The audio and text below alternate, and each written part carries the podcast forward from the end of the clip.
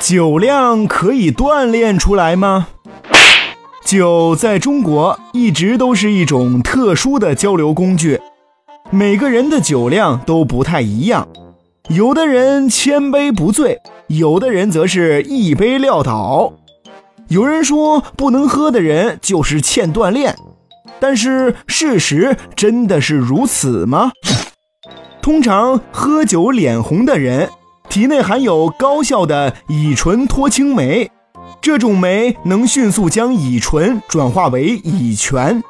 可是这些人体内又没有一种叫做乙醛脱氢酶的酶，因此乙醛会不断积累。这些乙醛能让毛细血管扩张，于是脸就变红了。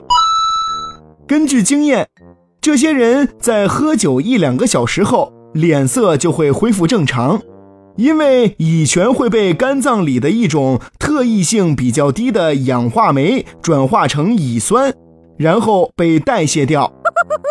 可是有些人在喝酒之后，脸不但不红。还会发白，这是因为他们体内既没有高活性的乙醇脱氢酶，也没有乙醛脱氢酶，他们喝进去的酒基本都要靠肝脏里的特定的酶慢慢氧化。这些人虽然给其他人很能喝的印象，但往往却是越喝脸越白，喝到一定程度就烂醉如泥了。Oh no！除了上面两种人，还有一种人，他们喝酒就像喝水，被称为千杯不醉。这又是为什么呢？原来他们体内既有高活性的乙醇脱氢酶，又有高活性的乙醛脱氢酶。这种人有一个明显的特性，就是在喝酒之后会大量的出汗。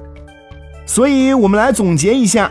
不管你承不承认，酒量有时候它就是天生的，后天锻炼也没有太大作用，最多就是让你身体麻木而已。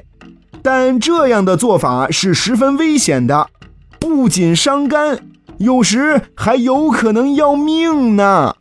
所以朋友们，我们喝酒一定要量力而行呀，千万不要跟别人拼酒。因为每个人的体质是不一样的。